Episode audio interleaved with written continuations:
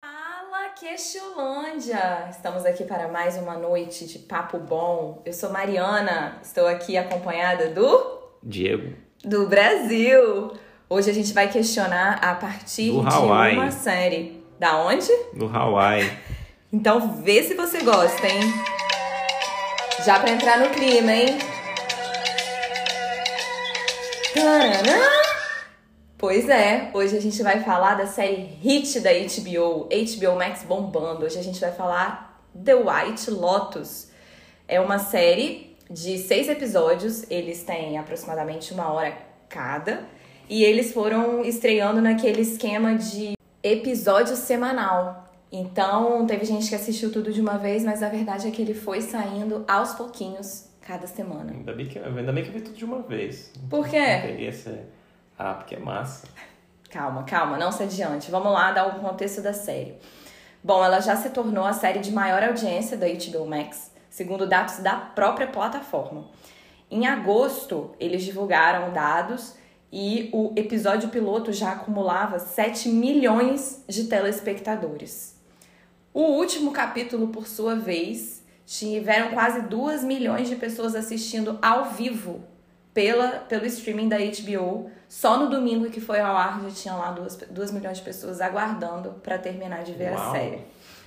Bom, é uma série criada por uma pessoa chamada Mike White. Olha a coincidência. Nada é coincidência. Ela foi escrita e dirigida por ele.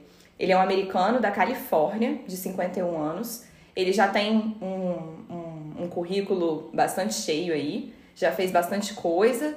Ele, vou citar aqui os mais conhecidos para mim dos trabalhos dele, né?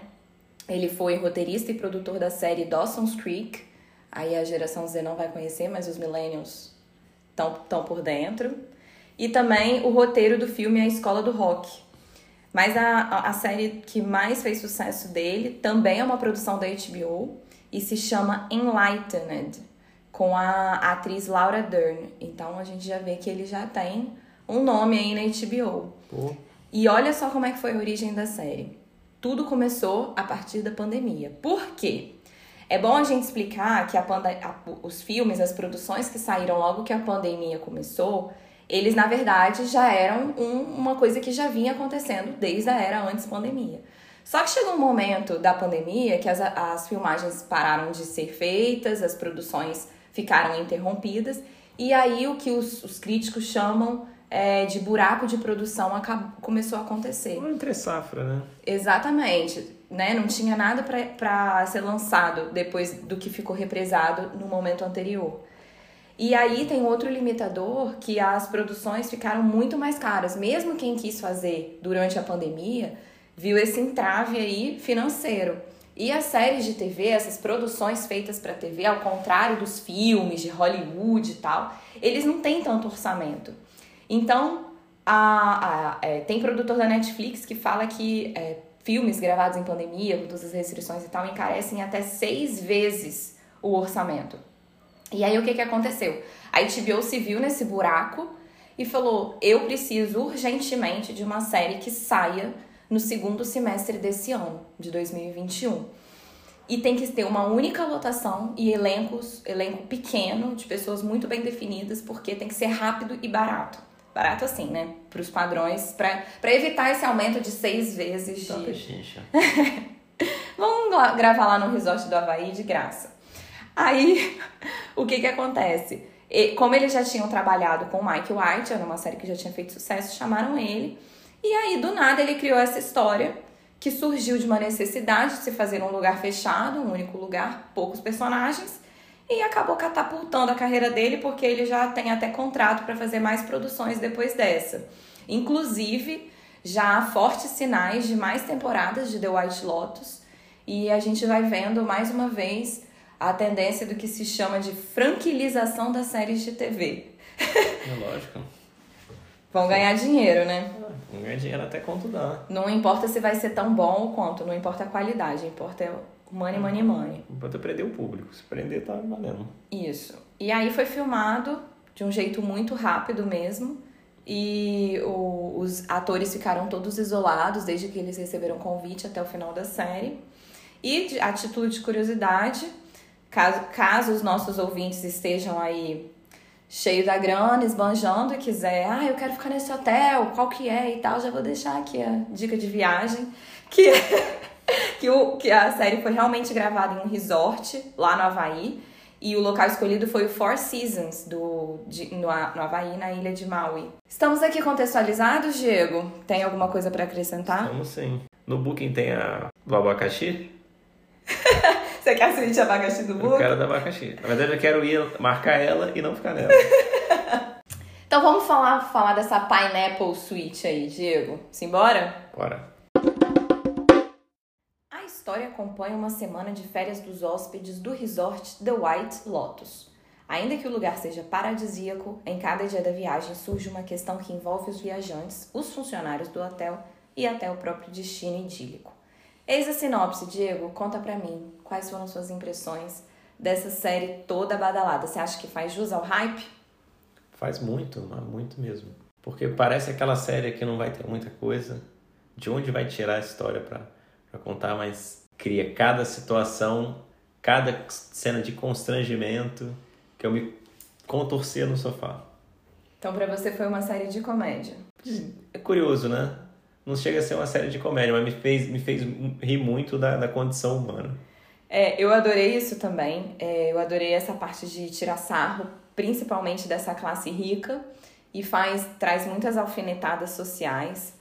Então eu, eu, eu definiria como uma tragicomédia, assim, porque é uma comédia fiada que tem uma mistura um pouco com drama, no melhor estilo, acho que, que você disse, do vergonha alheia, e é o humor pelo ridículo de pessoas reais, assim, e não pelo boberol.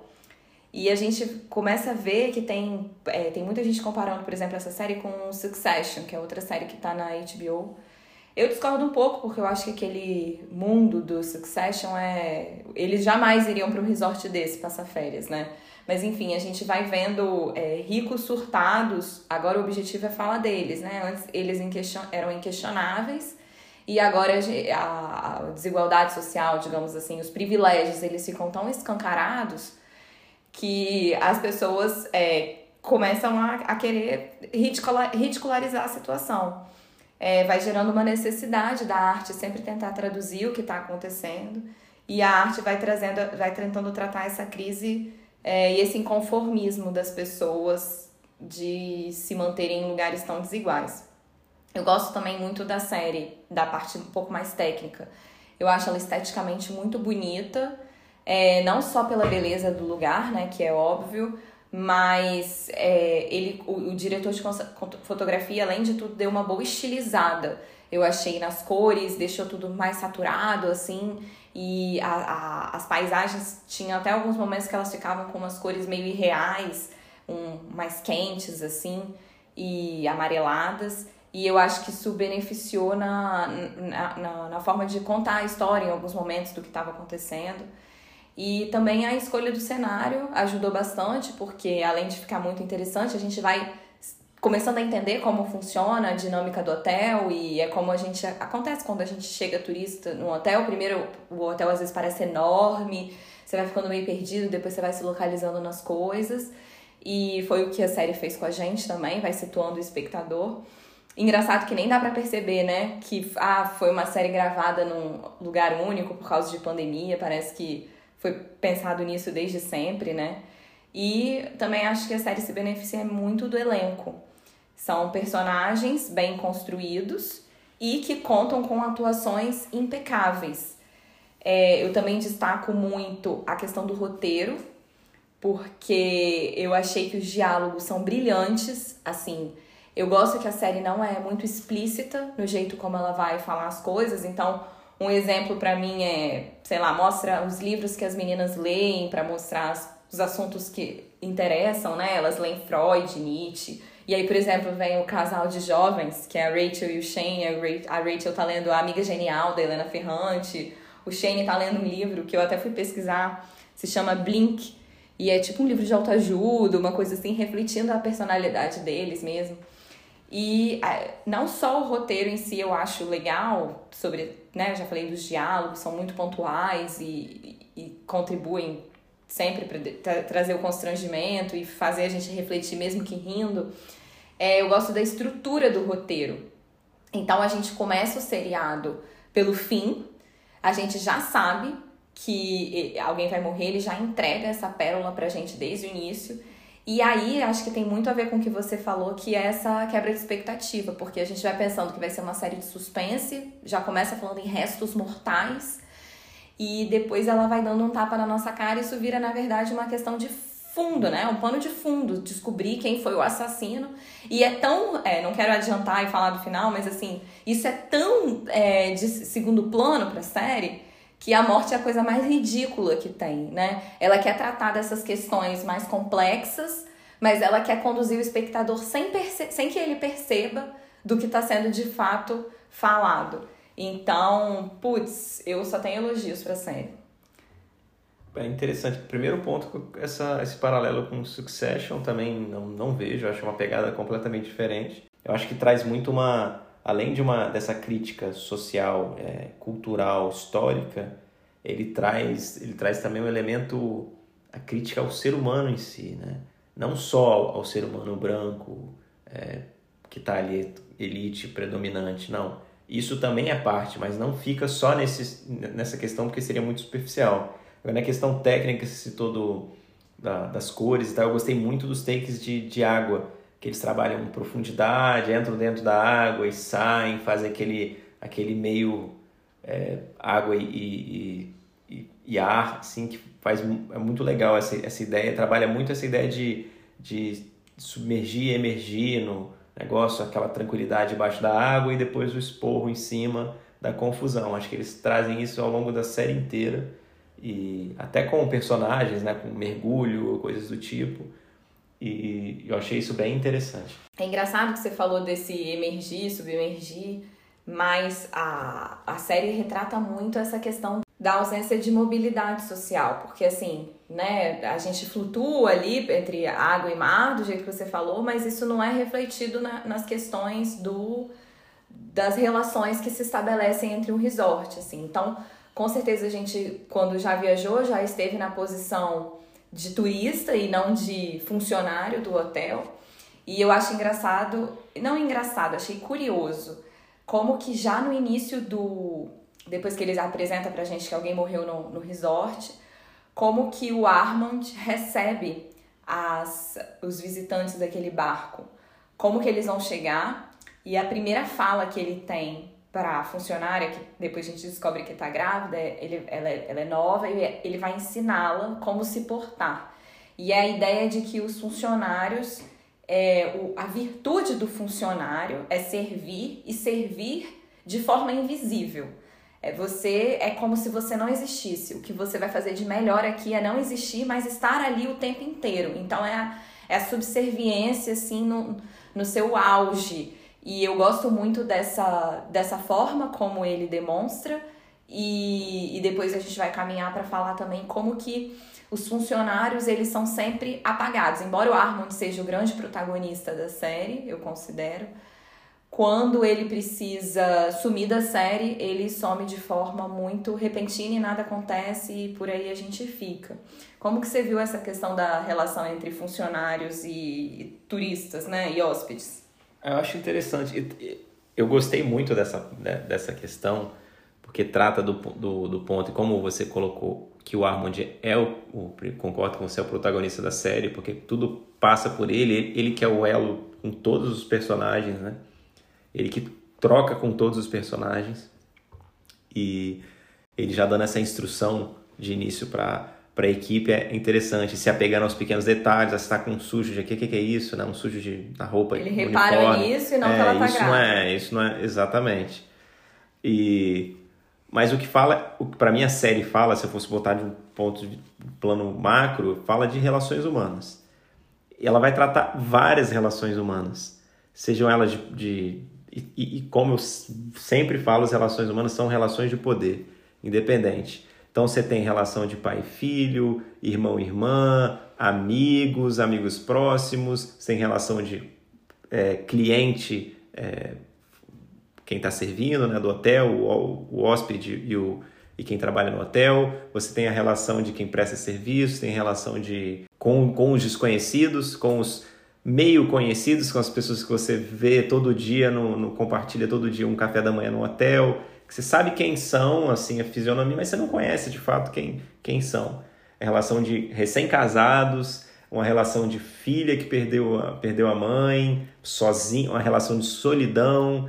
Todas essas relações, cara, tudo que pode ser da condição humana é colocado num espaço só, dentro de um, de um, de um cenário de. Em tese, está todo mundo ali para se divertir mas tô, todo mundo ali cheio de coisas, todo carregado, cheio de. tudo cagado, cheio de. de, de tentando esconder tudo que está de ruim na vida num, lugar paradisíaco, escondendo dos outros o que está acontecendo de ruim na própria vida. Eu vou pegar dois ganchos do que você falou, porque no início eu comecei a série achando que ela ia falar sobre privilégios, mas eu achei que quando a série foi se desenvolvendo, a gente foi vendo essas relações de poder mesmo que se formaram.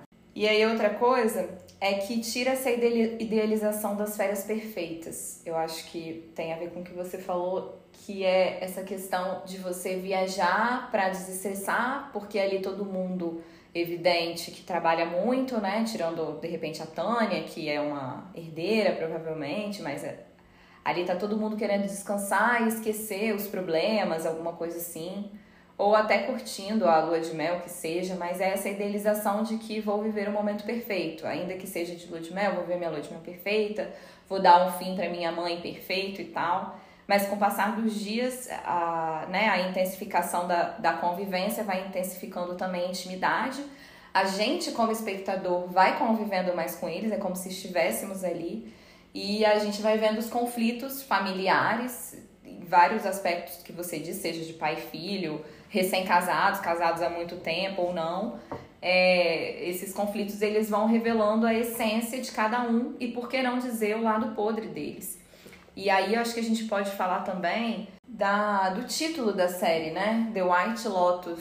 O que, que isso te trouxe, assim? Porque para mim ficou muito essa questão do, de como as relações é, são construídas e de como é, White Lotus, né? A, a, Lotus branca por que não pensar numa forma de, de crítica ao, à branquitude, a essa supremacia branca, né? Uma ironização da branquitude. E a Lotus também nasce do podre, né? Não, acho que esse nome não vem por acaso. Talvez, se a gente parar para pensar, é como que esse hotel e como que essas relações foram construídas. Elas são bonitas no exterior, mas como que elas nasceram, né? Tem até um paralelo com a questão da colonização, porque toca toca um pouco, mas assim, eu acho que não aprofunda tanto, eu nem sei se é a ideia, mas eu acho que toca bastante como que esse resort foi construído, como que são as relações até do Havaí. Se a gente pensar, é, sei lá, por que não do, do Brasil, e a gente pode pensar na, na Tailândia, nas, nas, nas Polinésias,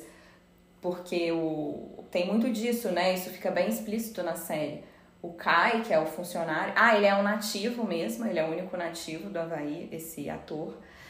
E ele fala das questões de como é, isso foi tomado dele e hoje ele não tem, não só tá lá como servo de quem tirou a terra dele, mas é, da família dele e tal, mas também ele tem que entreter essa, esse pessoal aí que vai passar as férias. É interessante demais. O nome da série acho que é, ficou bem legal que embora seja o nome do, do local, realmente tem uma representação fortíssima, como você disse, da, da, da questão da Lotus, né? Porque a Lotus é uma coisa linda que está ali, que você só vê a ponta do iceberg, que por baixo daquilo ali é lodo, lama, tudo. Ela tem que vencer tudo isso para aparecer lá a capa dela, que é uma capa linda, uma forma linda, mas que esconde o que está tá por baixo.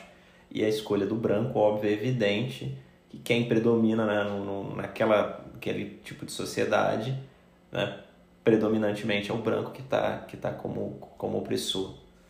Questão da, da colonização fica muito forte mesmo no, no, no negócio, e, e, e, é incômodo, né? Como isso é incômodo e, e traz uma discussão de é, você que é que é branco, no caso ali, branco, norte-americano, rico, qual é a culpa? Qual é a sua relação de culpa, né? Você tem que sentir uma relação de culpa com, com, com, com o que é o, o Havaí, aquilo faz parte, são, são seus. Você é herdeiro dessa, desse, desse legado de, de, de violência, de, de justiça, de, de tomada de terra, de morte, de tudo isso, e que aquelas populações ainda estão estão sendo tão servis ainda, para elas sobreviver, elas tiveram que, que se aliar, são podem ser americanos, mas são americanos de né, não de segunda classe. Você precisa sentir essa culpa.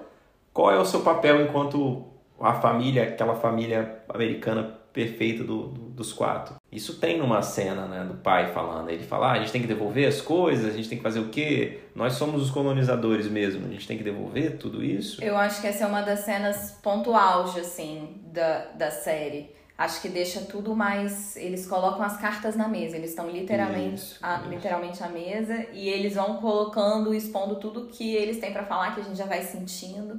E eu acho que nesse momento, que é o momento do jantar, ele, o, o, pai, ele reflete muito um pensamento de muitas pessoas que estão nessa posição e a gente vê como ele enxerga isso com naturalidade mesmo. É, como ele acredita realmente no que ele está falando e a gente vai vendo a alienação daquelas pessoas. E é engraçado porque as duas adolescentes, a Olivia e a Paula, elas parecem ser um pouco mais conscientes, assim, em tese elas teriam, é, seriam mais conscientizadas e tal, mas elas são totalmente entediadas, elas tentam aliviar o tédio delas com drogas e com remédio, então elas falam dessas questões sociais, mas na verdade elas ficam querendo se anestesiar o tempo inteiro e fugir da realidade. E aí elas também mostram uma contradição bizarra, porque à medida que elas vão, querem mostrar a contradição dos pais, como eles seriam ridículos nas posições e nos pensamentos dele, elas vão mostrando as próprias contradições delas. E elas falam dessa questão de igualdade, solidariedade para todo mundo, mas elas não consigam, conseguem demonstrar isso nem com o próprio irmão, que é o Queen, né? Então, não tem a menor consideração por ele, tipo, não, você não vai dormir aqui, você pode dormir na cozinha, você pode dormir na praia, onde você quiser. E, e eu acho que isso fica refletido de forma mais ou menos explícita, mas para todos os, os personagens da série. E aí eu também gosto da Nicole porque ela, é, ela fala para as filhas, ela também ironiza para as filhas não, para filha e para adolescente, para Paula.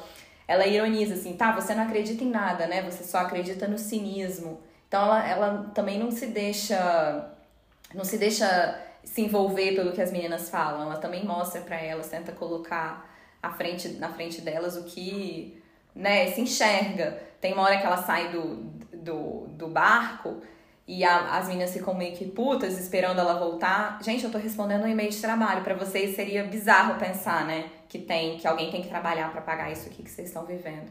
E aí isso é refletido também na fala do pai. Então, você quer deixar tudo? Mostrando pra, pra Olivia.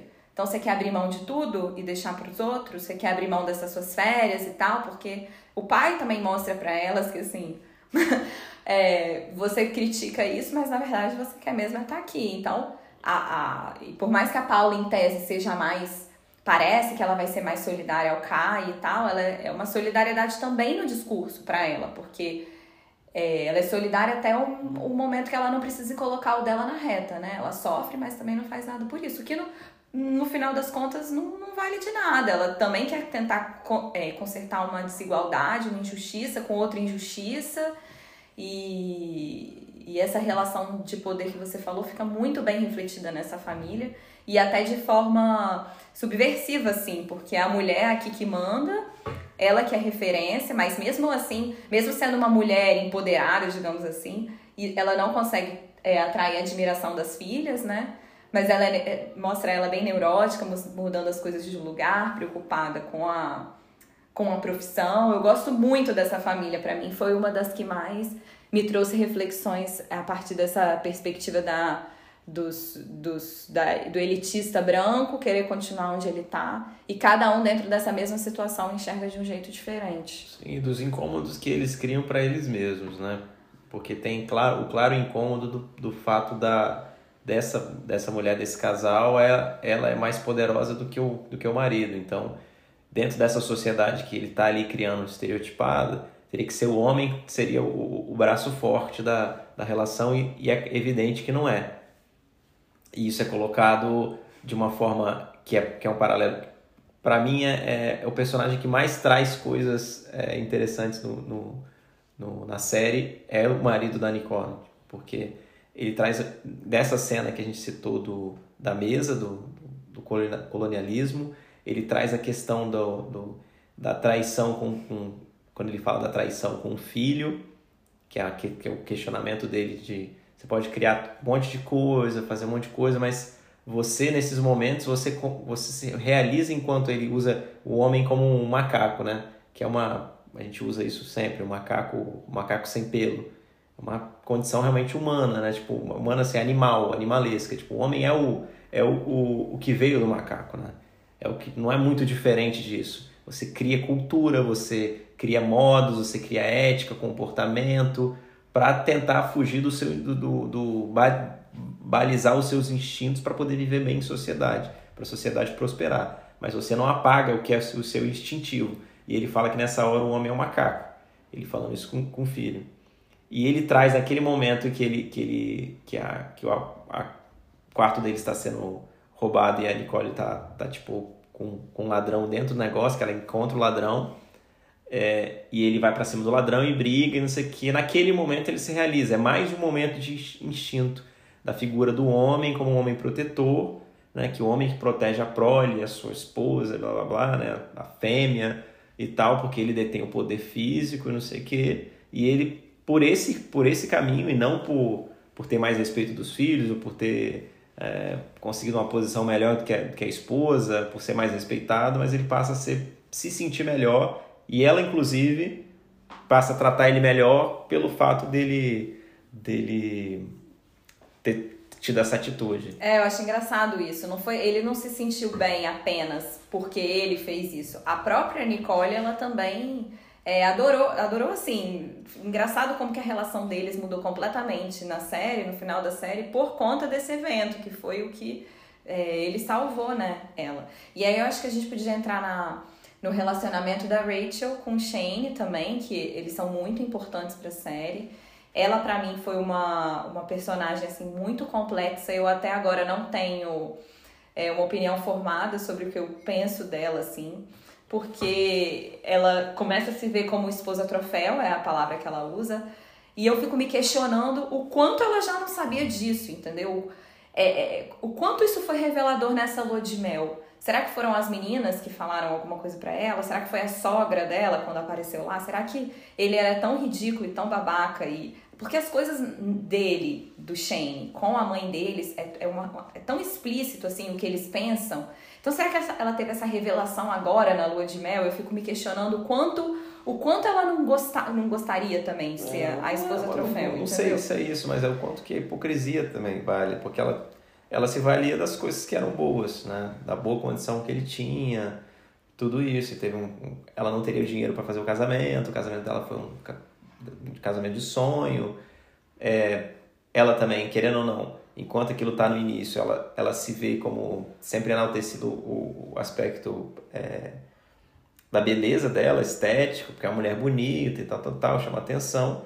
Só que a hora que ela se depara numa, numa situação micro e que ela consegue analisar outras relações e se depara com uma mulher poderosa, que talvez isso tenha dado esse gatilho para ela. Fala, pô, eu nunca vou ser essa a Nicole, tipo, nunca vou ser uma uma mulher como ela. Você sempre essa. Aí pelo contraste ela começa a viver aquilo e vai vendo também pelo contato só só os dois, que é, que é a hora que você realmente conhece a pessoa, que você está convivendo praticamente só com ela.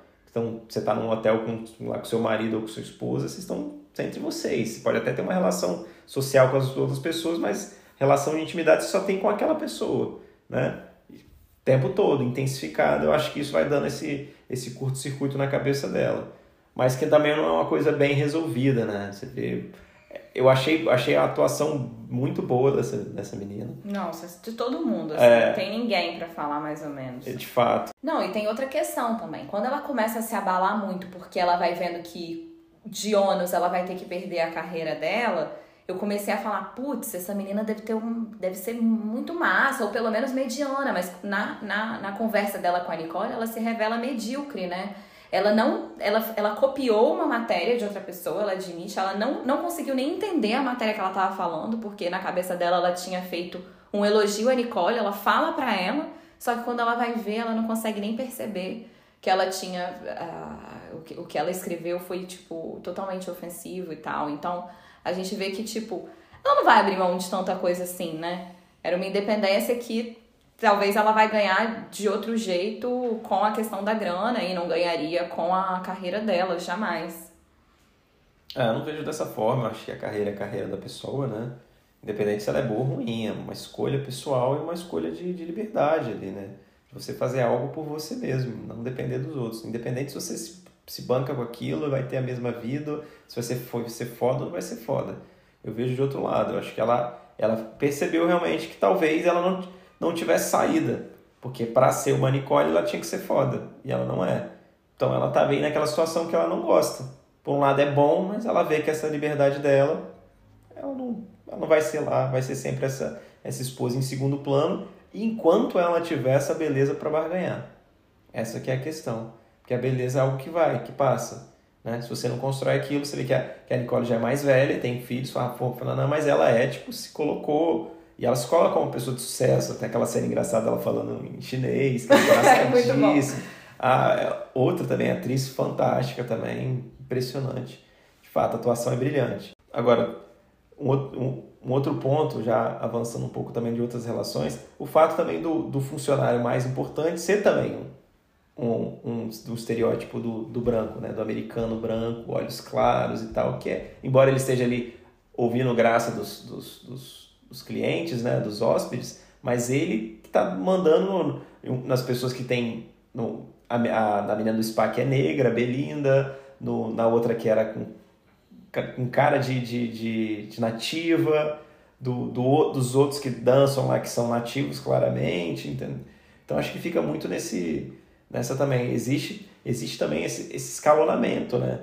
Do, as posições de destaque vão ser independente em qualquer lugar vão ser de, dessa classe social. E aí vai muito ao encontro do que o pai talvez falou quando ele fala, tá, e se a gente abrir mão para eles entrarem no nosso lugar, eles vão fazer a mesma coisa. Talvez o Armand, se fosse um hóspede daquele hotel, ia tratar os funcionários desse mesmo hotel desse mesmo jeito. Sim, exato. E eu gosto dessa ideia, né, a gente que já, que já, que já esteve em hotéis, já foi servido também, como que a gente não consegue ter dimensão do que se passa por trás. E é realmente tem uma parte que ele fala, ah, agora vai ser meu último dia, então eu vou, vou brilhar e vou, na verdade, depois acaba detonando tudo, mas começa a tocar uma ópera atrás, né, como, como música de fundo nessa último, nessa último, nesse último jantar que ele vai oferecer. Ato, é. E é como é tudo, tudo ensaiado, bem construído por ele, ele tá lá dançando, ele tá brilhando ali, mas é tudo falso, na verdade, é um teatro, a vida dele é um teatro, ele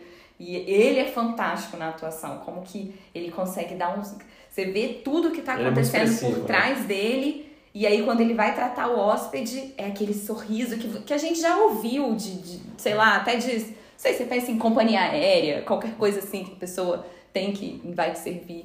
Isso é bem curioso também. Agora, ainda falando das, da, dos funcionários do hotel, acho que a gente podia falar um pouco da Belinda, assim, que ela teve uma jornada interessante na série, né? Do início ao final. É, como que você enxergou essa relação dela com a Tânia? Você viu a Belinda como uma vítima? Você acha que ela foi egoísta porque a Tânia também estava passando por um momento difícil, ela quis se aproveitar? Foi tudo misturado? Eu acho que acho que essa relação Tânia Belinda é uma, é uma relação de, de, me parece meio de eterno retorno, assim.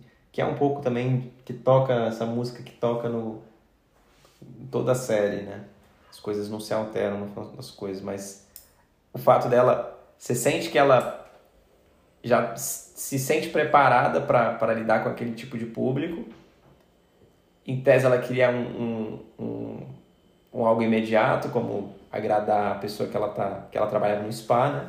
Ela queria agradar um, um, uma pessoa para poder ganhar uma boa gorjeta, né? Para ter uma não que ela estivesse pensando em coisas maiores além do que um, uma boa retribuição pelo, pelo trabalho, para a pessoa voltar outro dia e coisas do tipo, tudo que faz com que ela ganhe dinheiro. Mas ela talvez já tenha passado por aquela situação, se achando já super é, prevenida, sem lidar com essas pessoas cai no canto da sereia, porque é o que ela queria ouvir, o fato da, da menina falar, você é muito boa, você tinha que ter seu próprio negócio, blá blá blá. Ela vê uma pessoa eu, falando expressamente que quer financiar esse negócio e tal. embora ela saiba no íntimo que, que, que aquilo é uma balela, mas ela quer acreditar. Ela vai se deixando acreditar e vai indo pelo seu próprio interesse mesmo. Né? Ela quer aquele negócio, quer que aquilo saia do papel, lá investe energia e chega depois e, e cai na real de meio que, pô, eu sempre soube, no fundo eu sempre soube que isso não ia acontecer e é, e é a mesma coisa. E combina com, com, com tipo, total a, nojo dela da, situa da situação, assim, de estar vivenciando aquilo de novo, né? uma situação dessa repetida, esse eterno retorno. Quando vai a, a Rachel vai para desabafar com ela e tal, e ela, tipo, faz cara de paisagem, tipo assim, cara, assim, dá licença, eu tenho que fazer as minhas coisas, eu tô preocupado com, com as minhas coisas, eu não vou cair nessa mais uma vez, vou ficar de babá de, babá de, de, de pessoa rica que tá com seus white people problems, não. Mas é engraçado porque no início, ela que oferece ajuda para Rachel, né? Então, na verdade, eu acho que no início ela se solidariza com aquilo, ela vai, talvez ainda não, não tivesse recebido a notícia da Tânia, do que, que ia realmente acontecer, então ainda estava ali na, na esperança, crente e tal. Mas quando ela vai ver, tipo, realmente, isso. É, isso... É, é meio que vocês sempre me enganam, tipo, sabe? É, é, é, meio isso. Ou então até a ideia de que ela vai continuar do mesmo jeito também. O problema que a Rachel apresenta para ela é assim, cara, vai, eu tenho tanta coisa mais interessante para me preocupar. Ela também pensa assim, essa menina não vai me trazer retorno nenhum. E ela pensa que ela talvez ela veja naquela menina e vai falar, eu já vi várias meninas igual, iguais a você. Você não vai mudar, você vai continuar igual, você vai morrer Sim. sendo essa esposa troféu que você. Exato, exato. E é o eterno retorno também. E, e, o, e é uma coisa interessante que eu acho que foi sutil na, na série, foi quando a, a Tânia vai com aquele papo de que não vai rolar e tenta dar aquela jogada de ai meu Deus, não, não quero ter uma relação dessa, desse tipo. Ela fala, não quero mais relações transacionais. É, relações transacionais e blá blá blá. Que ela tem aquele momento do banho de água fria. A Tânia dá um bolo de dinheiro para ela e ela, tipo, trata aquele dinheiro como é porque aquilo não vai aquilo mudar. não vai emancipar ela, entendeu? Aquilo vai fazer ela continuar. Vai ter uma quantia de dinheiro legal, uma, uma super gorjeta. Vai pagar uma dívida. Vai pagar uma dívida, alguma coisa, mas não vai emancipá-la, não vai se tornar ela, não vai fazer ela mudar de, de ser aquilo ali, uma, uma atendente de spa de um, de um, de um hotel de, de ricos. Essa que é a. Que é o grande, grande tchan da coisa. Né? É, e às vezes a gente fica pensando na, nas relações, no micro, assim, quem foi injusto com quem? Eu fiquei tentando fazer esse exercício. Quem foi injusto ali, né? Com a outra pessoa. Só que a verdade é que a gente não sei Sim, se a gente cara. tem que ficar. A, a injustiça tá posta, né? A injustiça. Os seres humanos têm seus interesses. Cara. E a injustiça existe simplesmente por aquela pessoa ser funcionária para sempre e aquela outra ter bolo de dinheiro que não vai fazer a menor diferença na vida dela também. Exato. Então, a, você tentar também é, extrair o que você pode daquilo. Usando o outro um usando do outro, essa é a questão. Um precisa do dinheiro, um outro precisa outro. da atenção. O, o, marido usa a esposa, a beleza da esposa para se sentir bem, para se sentir atraente também, porque tem uma mulher bonita do lado. A esposa usa do dinheiro do cara, porque é bem de vida, para também ter conforto, tudo isso. O outro usa também, a, a, a menina usa do, do, do da aproximação com o nativo para não se sentir tão, tão parte daquela, daquela do, do, do, né, do do jantar do, do, do, dos colonizadores, sentir algo diferente, mas no fundo ela é, né? Ela não é, não é diferente disso, e ela usa o cara, fala da questão do, do que tem, dá o, o código do, do, do, cofre, mas ele vai também, tipo, ele, ele poderia falar não. Ele tenta justificar, tipo assim, não, é, só tô pegando o que é meu, É, né? tô pegando de volta. Não é, você não tá pegando de volta, Cara, tá eu, a, eu adoro essa parte do roteiro, como que eles fazem o cara sumir. Ele, ele é pego e é, é, é, todos os funcionários, eles sumiram da forma mais simples Sim, que tem. Some, porque some, no primeiro episódio, a, a funcionária que estava grávida, ela some daquilo, ela parece que vai ser uma das protagonistas ou um papel, um papel super importante, é só para mostrar para lá. Aqui tá tudo funcionando normalmente. Você é. saiu, vai entrar outro. Entra outro. E aí tem a questão do Kai também, quando ele é preso. Uai, Vai, vai contar o drama dele? Não vai nada, mostra nada. Não, não nada. mostra nem o que, que aconteceu com ele, você não, não fica nem sabendo. E, e, e, é justamente isso. A narrativa é sempre a voz do dominador, né? Sim. É sempre contado a partir da visão deles. E o que, o que vai acontecer depois com os que estão ali para servir e tal, realmente é indiferente. Cara, é, e, e, e, esse, e, isso é uma coisa interessante, né? Porque se você parar pra pensar, tudo, tudo na história é contado por quem vence, né?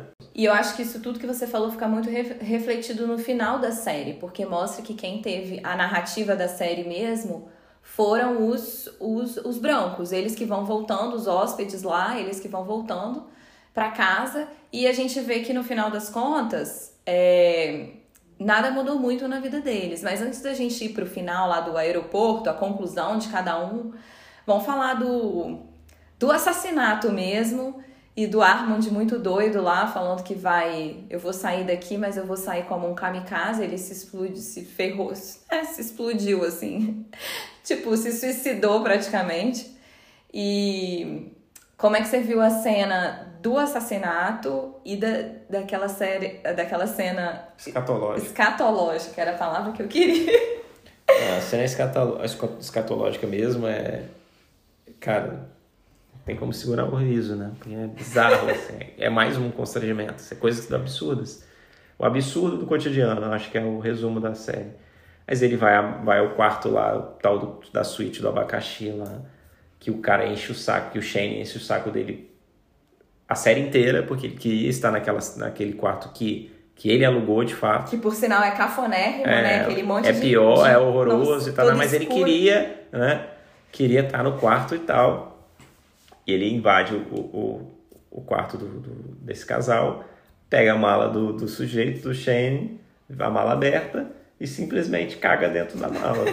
Dá dois pilotos lá, gente, tuf, tuf, da mala do cara. E aparece na cena, né? O que é mais. O que, é, o que é mais bizarro. Ele não deixa nada muito explícito, mas é, isso ele quis deixar. Que eu, eu fiz uma leitura também, tem fugir um pouco da, do bizarro em si, mas com a ideia de que, pô, você só vai levar merda daqui. Tipo, na sua bagagem você só vai levar merda para casa. Porque se você fez, uma, fez a minha, minha, meu trabalho daqui o um inferno Inclusive, você. Eu tô crente aqui já certo que eu vou perder meu emprego por conta de você. Então ele vai num, naquele modo de já de desespero, de não, já não tem mais nada a perder, e faz essa, essa proeza aí. E na sequência, o Shane tá voltando para o quarto para pegar alguma coisa, sente um cheiro estranho, né? já tinha acontecido um outro evento de, de, de invadir quarto, então ele já estava também com certo receio, né? Que justifica um pouco a situação. Ele pega uma faca e vai atrás e meio que dá de cara com, com, com arma de enfia a faca no, na barriga dele e ele morre dentro de uma, de uma banheira, né? Cai dentro da banheira e, e vai lá e, e morre. Numa cena simples mesmo e não se dá muito mais repercussão. Aparece um policial lá, aparece o Shane assinando um negócio, nananã, e é, a preocupação do Shane é sempre mais como que vai, vai se dar a relação do casamento dele do que com aquilo que aconteceu, né? É, e eu acho que essa morte do Armand revela muito o que a gente estava falando, de que é, é uma morte simples, porque a, a morte dos funcionários não, não trazem grandes repercussões, né? E nada vai acontecer daquilo, porque a gente já sabe como que a, a dinâmica se dá nessas relações de de poder mais uma vez. Então a polícia tá lá só para formalizar alguma coisa, mas não vai dar absolutamente nada daquilo, aquilo nem vai ser apurado. O, o Armand provavelmente já estava com alguma. vão justificar, falando que ele já estava com acusações ali, enfim. E eu acho que é engraçado o jeito como ele morre, né? Na, numa banheira que talvez ele só vá usar, só usou naquele momento da vida dele. E aí é engraçado porque quando eles vão entrando no avião, a gente vai vendo como que eles saíram como que eles chegaram no resort, como que eles vão sair daquilo. E a gente vai ver que todo mundo, em tese, termina bem, sempre na, na, na superfície, né? Sempre na casca da cebola. A Tânia fala isso, que você vai descascar a minha casca da minha cebola e você vai descobrir o meu podre. Ele fala, ela fala pro cara. O cara aceita também. É, é uma relação, talvez, uma das mais verdadeiras que se construiu ali. Provavelmente ele é doente, ela vai cuidar dele no final da vida. Mas aí a gente vai vendo essas relações que, que saíram em tese melhores do que chegaram. E a verdade é que vai todo mundo continuar do jeito que sempre foi, porque eu fiquei pensando nesse símbolo do que é o resort, né? O resort você faz uma viagem, mas é o melhor exemplo de desigualdade que há, porque normalmente são as diárias mais caras que se paga. As pessoas querem ficar ali não para viajar, conhecer o povo daquele local e tal, elas querem permanecer alienadas, elas querem garantia de melhor serviço possível. Não estou julgando, criticando, mas estou colocando o resort realmente como um símbolo de tudo que a série quis passar, né? De pessoas enclausuradas dentro da própria realidade ali e a manutenção e a representação da manutenção do que está posto. E eu acho que eles voltando para casa do mesmo jeito, em tese, do que eles estavam com as mesmas relações é, bonitas só por fora, eu acho que revela muito isso de que é a manutenção do status quo, assim. Só quem teve as, a mudança de vida é, significativa talvez foram os dos funcionários, né? Porque eles a situação deles é sempre para pior, se muda é para pior, né? Tem o Kai que é pego e some, o Armand é morto. E, e, e, a ilustração também de que não há ascensão social, nenhuma possibilidade de ascender socialmente. De que ou você cresce, quem já tá lá em cima cresce, quem já tá lá embaixo, a ideia de, é. que, de, que, de que vai cair. E é engraçado. Uma inversão de papéis, né, também. Que alguém que está servindo pudesse ser servido por, por algum daqueles que, que servem. Isso não vai acontecer. E é engraçado que o final é, ele reprisa a cena do primeiro episódio. Porque o, o primeiro episódio mostra o final e o final mostra a cena de novo do primeiro episódio. Então, para mim, é muito uma representação de um ciclo. O, o, novo ciclo vai se iniciar quando eles voltarem para casa. Vão, pode ser até com pessoas diferentes, aí a gente pode falar da Tânia, mas eles vão continuar fazendo as mesmas coisas.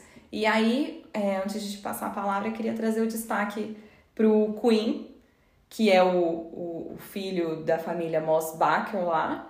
E, mas eu via a transformação dele de duas formas, né? Ele foi ali talvez o único que se permitiu, não por, por vontade própria, mas ele se permitiu entrar em contato com a natureza, entrar em contato com o diferente, com um povo que não é do que ele está acostumado, se permitiu se transformar mesmo, conhecer outras coisas e se transformar. Mas a verdade da verdade é que ele só tem direito a esse final transformador e tal porque ele é rico. Porque é, quem tenta uma nova vida é, de forma, como que eu diria, impulsiva e não está preocupado com o que vai acontecer em casa, na verdade é só quem tem dinheiro. Então, no ponto realista, talvez ele nem vai conseguir viver aquilo, porque ou ele vai, o pai vai, vai pegar um voo assim que chegar no destino e vai voltar, ou vai ficar mandando dinheiro para ele. Então, no final das contas, ele não vai ter uma super mudança de vida, né? Mas eu, assim, acho que não dá para negar que ele foi o único que teve uma jornada transformadora mesmo. Ele é o único que se permitiu mudar alguma coisa e teve coragem de quebrar o, o, o, o tentar quebrar o padrão, aquilo que eu falei, né? Que é aquilo que está posto. E, e é legal, porque pelo menos, ainda que ele não vá viver essa vida idealística que ele imaginou, ele termina concluindo que ele não precisa mais do celular. Então, só dele ter tido essa reflexão e essa conclusão, eu acho que, que sei lá, ele já, já, já teve alguma mudança, entendeu? É, eu vi, eu vi nele muito uma, uma uma jornada do excluído também, né? Ele não se encaixava em lugar nenhum, nem na própria família. Ele tinha dificuldade em relação com a mãe, com, com o pai, com as irmãs, então, né? Com a irmã e com a amiga da irmã nem se fala, que ele é completamente excluído. Ele fica muito solitário naquele momento e no momento que ele, que ele tem uma abertura, que as pessoas chamam ele, que ele tá na praia, dormindo na praia, que os caras da canoa chegam e falam, ah, tá faltando uns caras, quer entrar? Ele se sente útil. E aquilo fez fez a vida dele passar a ter sentido. E ele abandona as fugas dele, que eram os, os eletrônicos, e vai, vai em busca desse objetivo que é simples, é uma coisa simples, que é remar junto com os caras toda manhã e voltar depois com o barco. Que é o que passou a, dar uma sensação de felicidade para ele, porque ele passou a pertencer a um grupo. Coisa que ele não se sentia nem na própria casa, nem na própria família. Então acho que foi um pouco disso também. Agora, não, a série também não quer falar que é, aquela mudança dele foi para sempre, ou coisa do tipo, porque é um jovem, de fato, os pais vão lá mandar ele voltar, ou buscar, ou botar a polícia atrás dele, qualquer coisa do tipo, e ele não tem, não era um, um maior de idade, ele era um, um, jovem menor de idade, ele não tem escolha nesse, nesse sentido. Mas realmente mostra essa, esse lado também, de que pode ter alguma mudança, mas se tem a mudança, vai ser de cima para baixo. Vai ser o passeio do, do de cima para baixo. Vou fingir que, que sou, sou parte de vocês, mas eu tenho sempre meu, meu, meu lá para voltar. Meio que foi essa, essa ideia, porque o que fecha realmente para mim é o eterno retorno. O barco vem, volta, traz outros brancos, outros não sei o quê, mas continuam os mesmos negros servindo, continuam os mesmos mexicanos servindo, ali no caso, os mesmos nativos servindo. Quem serve é sem quem, quem, quem foi vencido. Os mexicanos foram vencidos, esses, esses povos da Polinésia foram vencidos, os negros foram levados à força. Então eles foram são os oprimidos que servem até hoje e eles vão continuar servindo, servindo. É, eu acho genial esse esse final que você lembrou que é realmente o final de que o barco vai chegar e o ciclo vai se repetir do mesmo jeito e só vão mudar as pessoas do barco, né? Elas estão no mesmo barco, elas realmente estão. E ali é totalmente substituível os funcionários, até o próprio Armand, e eles fazem do mesmo jeito. Você, agora a gente, eles dão esse tchauzinho com um sorriso, a gente vê o sorriso da Belinda, sabe, de tudo que ela passou. Uhum. E, e a gente vê que é a, a falsidade que vai permeando, permeando todas as relações, porque é uma são é engraçado como que as relações elas se constroem todas a partir da mesma origem de desigualdade. Então é difícil você é, prever ou tentar imaginar que algum dia vai haver uma, uma relação é, verdadeira, porque é baseada sempre na injustiça, né? Depois desse papo, eu já tô prontíssima para as notas. Bora para as notas. Tô indo de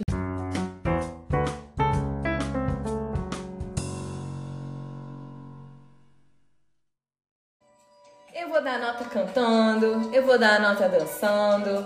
Olha, o que eu tenho para falar é que assim, foi uma série que conseguiu divertir, tratar sobre questões de classe, de colonialismo, mostra hipocrisia e ainda consegue fazer com que a gente se ligue aos personagens, embora a gente ache-os todos odiáveis, a gente ama amar, ama odiá-los assim, né? Muito bom acompanhar. É, para mim foi um entretenimento delicioso e eu fiquei também impressionada com a sofisticação assim dele conseguir nos conduzir e nos manipular é, sem deixar nada claro. E mesmo assim, é, vai mostrando a complexidade de cada um dos personagens, mesmo de forma simples, assim, simples que eu digo sem deixar nada explícito. Eu resumiria como uma tragicomédia da vida moderna. Minha nota é 8,5. Vai lá, Diego. Tinha tempo que a gente não dava a mesma nota. Minha nota também é 8,5. Achei as atuações são impecáveis é um, para mim uma vida como ela é, americano. Gostei muito. Vai toca em coisas de forma sutil, mas que são profundas. Vai lá embaixo, mergulha lá fundo. De acordo com o que você consegue perceber, assim, são muitas coisas realmente. É, o que toca a gente é o fato de, de que demonstra ali seres humanos e nós somos seres humanos. Nós temos essas essas, todas essas questões permeiam as nossas vidas e por isso que é tão incômodo também fazer, fazer parte desse, desse resort, tá nesse resort ao longo da série. Ver esses bastidores, principalmente para quem viaja, que já esteve nessa situação. Deu um gatilho aí, esse negócio de viajar. Incomoda aquele fato. E isso é muito bem trabalhado na série. Tá de parabéns. A abertura também é muito legal da série essa musiquinha fantástica com várias vários desenhos assim super bonitos e tal para terminar numa numa grande lotus branca. Show. Fantástico. É isso aí, gente. Agora partiu dicas. Castlândia, a parada é a seguinte. Se você chegou até aqui é porque provavelmente você assistiu já The White Lotus. E se você tem The White Lotus, você tem HBO. E eu vou dar uma, uma dica de uma série que se chama Mare of Easttown. Tenho certeza de que se você não viu, pelo menos você já ouviu falar. E se você, assim como eu, não tinha ainda tirado essa dívida da listinha, tire-a, porque é uma série, também tem um link aqui com investigação, também é uma série que logo no início você descobre que alguém morreu e você vai atrás de quem é o assassino. E a detetive é a Kate Winslet. É uma série que acabou de ganhar três Emmys. Foi uma das. Acho que foi talvez a produção que mais ganhou Emmy na noite. É, a Kate Winslet ganhou de melhor atriz por minissérie. Também o, o ator coadjuvante, a atriz coadjuvante ganharam. Então, veja, também é uma minissérie de elenco incrível, cheia de plot, twist, e você vai achando que o crime é de um jeito e aí é outro, aí você acha que o crime vai ser resolvido, resolve-se um crime no meio da série, aí, enfim. Ó, é uma série excepcional, não fica também só na no suspense do, do crime em si, também vai aprofundar nos dramas dos personagens. Adorei, mais do que recomendado. Mayor of Easttown, na HBO Max. Vai, Diego, da sua série bem Oxford. a, minha, a minha dica dessa vez é de um, de um streaming que eu tô gostando, que é o Star Plus, que tem pacote junto com a Disney também, para quem já tem Disney, de repente é uma boa fazer o pacote junto. É o, é o streaming adulto da Disney, né? É, exato. Tô gostando porque, mas tô por, utilizando só por questões esportivas. Assisti US Open, alguns torneios Lever Cup, tudo de tênis e a Libertadores com o Megão quase chegando na final. Daí então, o serviço, quanto é que é, como é que faz? Eu não tenho ideia de quanto é, mas não é tão baratinho Meu não, Deus. assim. Acho que é, um, é porque vale Você a pena. Você tá frequentando The White Lotus pra não saber nem quanto que é a mensalidade das coisas? É que eu queria muito ver o, as finais do US Open, eu, eu botei, mas eu acho que é coisa de entre 20 e 30 reais. Mais Nossa. barato perto de. Entre 10 e 55. Não, falei entre 20 e 30, não tem nada.